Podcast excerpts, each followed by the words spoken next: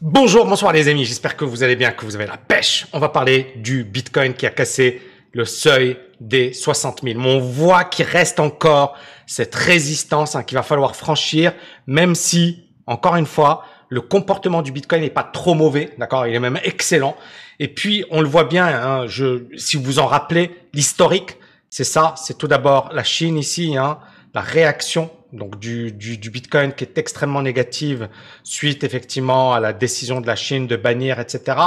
On a ici euh, une hausse, une baisse, mais surtout la zone des 40 000. Et cette zone des 40 000, pendant plusieurs mois, elle a joué de résistance, elle a servi de résistance. On avait la zone des 30 000.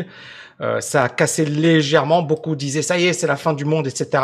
Mais en fait, on a eu une grosse arnaque par là et puis ensuite effectivement la tendance qui s'est installée qui était quand même plutôt positive. Donc ce qu'on va faire c'est que on va revenir sur pourquoi c'est monté, est-ce que ça va durer, est-ce qu'on va aller sur les 100 000 et quels sont bien évidemment les risques. Alors aujourd'hui, pourquoi ça monte? Bah, La grande, grande, grande raison, c'est l'ETF sur le Bitcoin.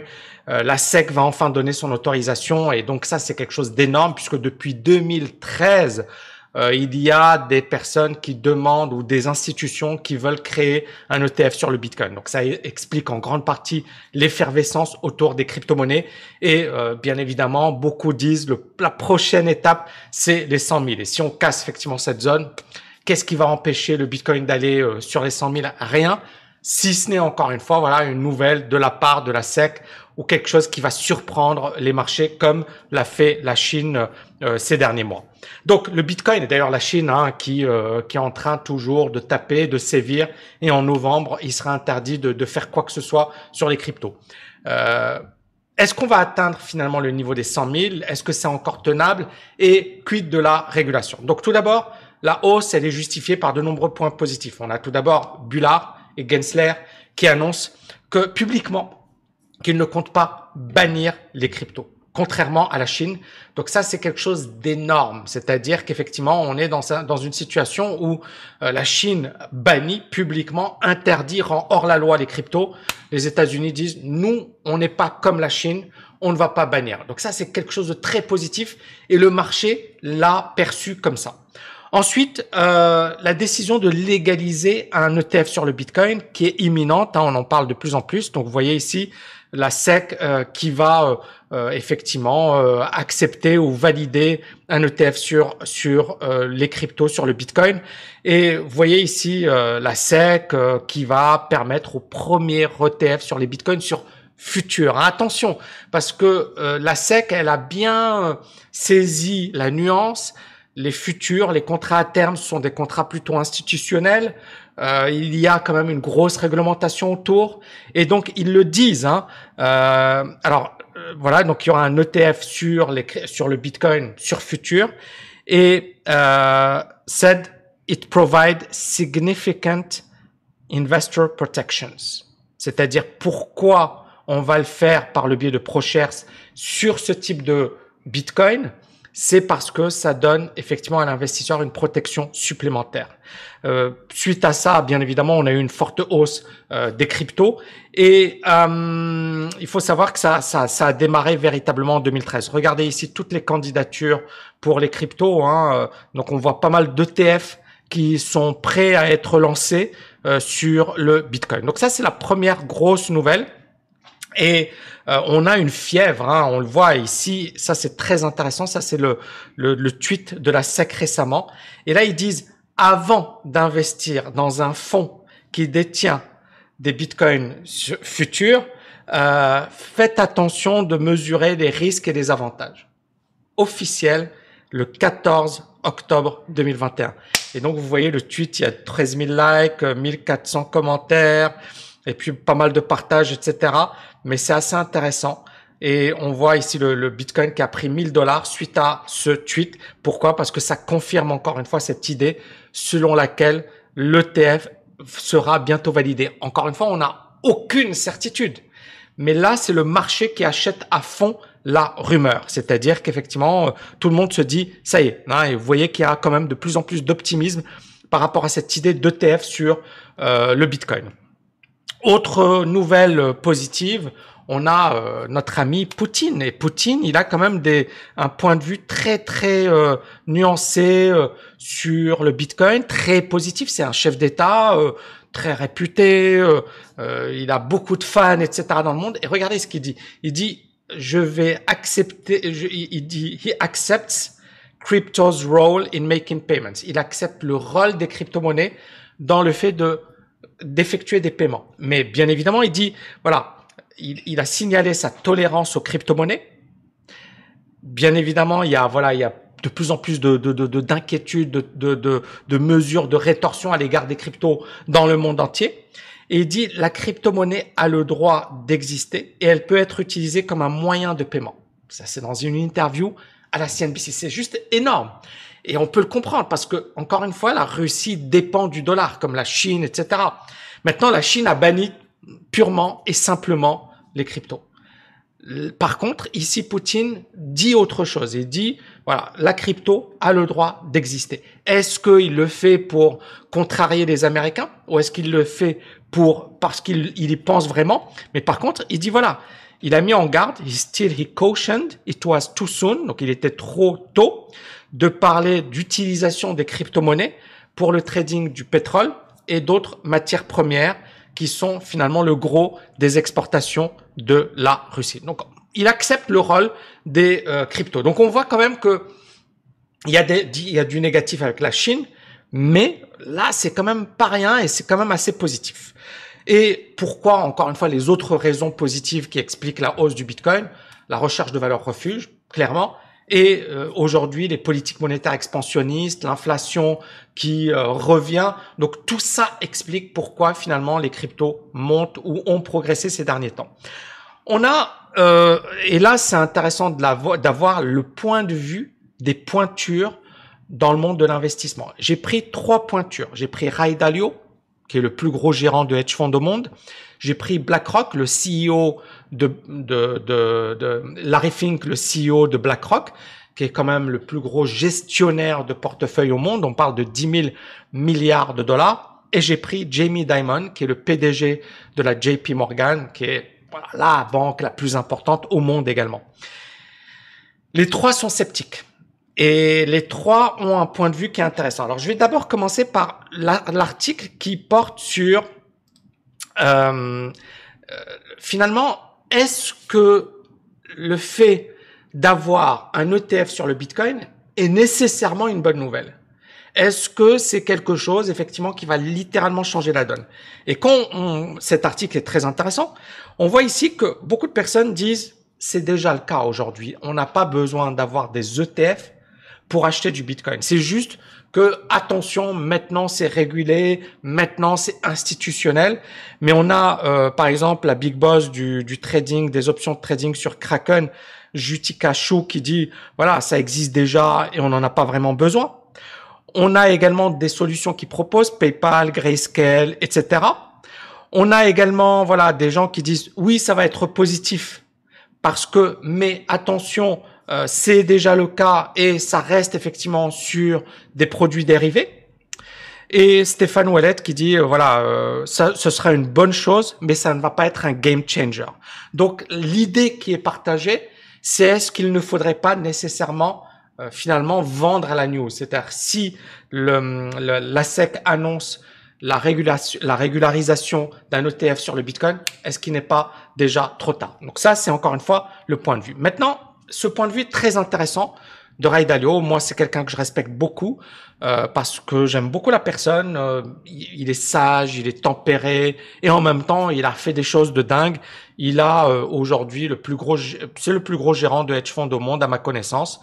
Et euh, voilà, il, est vraiment énorme.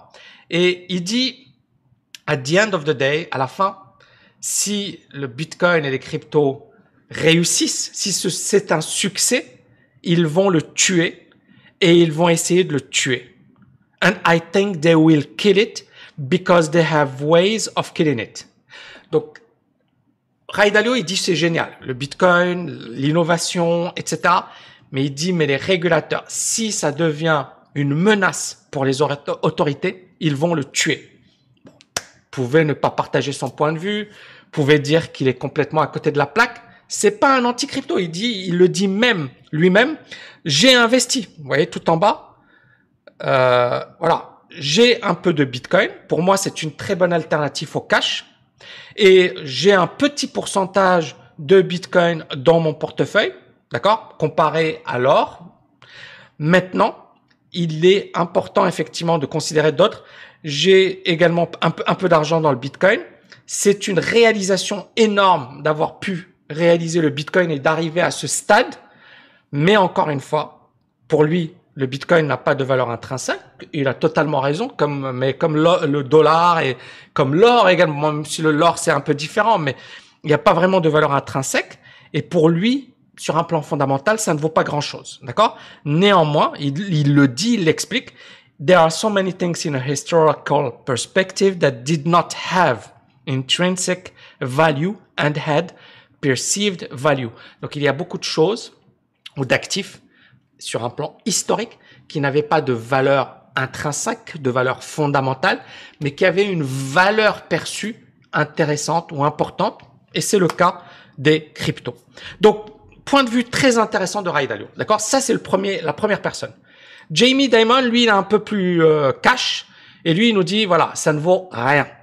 Et il remet en question euh, cette notion de 21 millions euh, de Bitcoin, etc. pour lui, ça n'a aucune valeur. Maintenant, bien évidemment, ils ont du business. Il y a des clients qui demandent du Bitcoin et ils leur offrent. Mais voilà, c'est c'est c'est du Jamie Dimon tout craché. Le gars, c'est quand même un, il est excellent. Alors, on a demandé, on a posé la question à Larry Fink.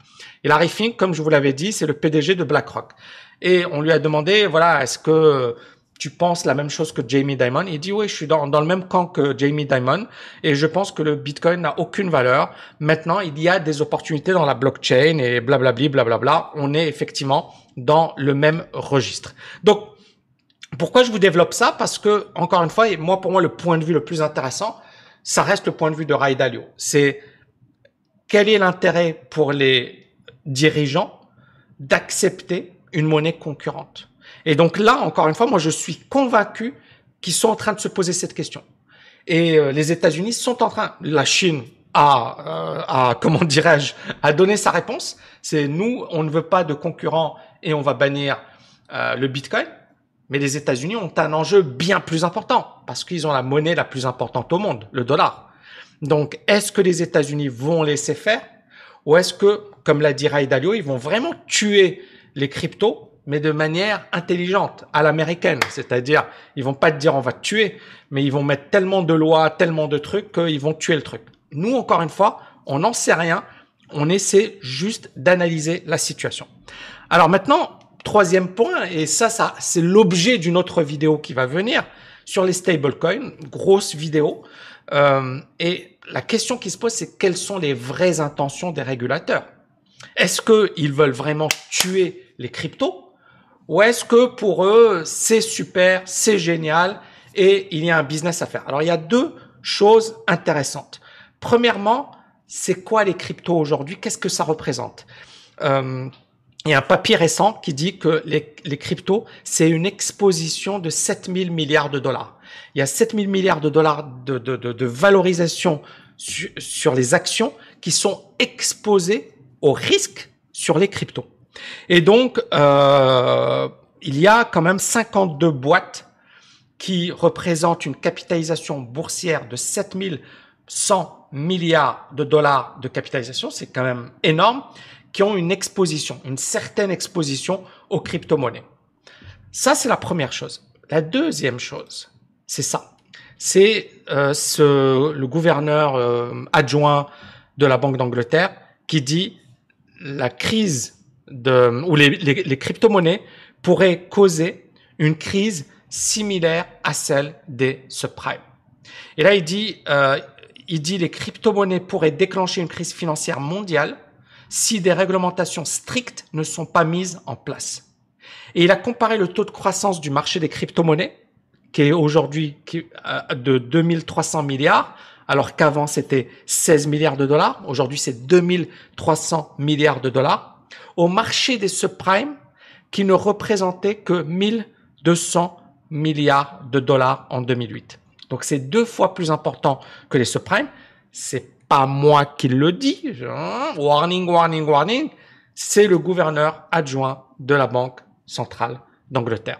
Et il dit, lorsque quelque chose dans le système financier se développe très rapidement et se développe dans un espace largement non réglementé, les autorités de stabilité doivent agir. Et bien évidemment, moi, comme je vous l'avais dit, c'est pas quelque chose euh, qu'il faut, euh, voilà, qu'il faut négliger. Il y a probablement euh, des régulations.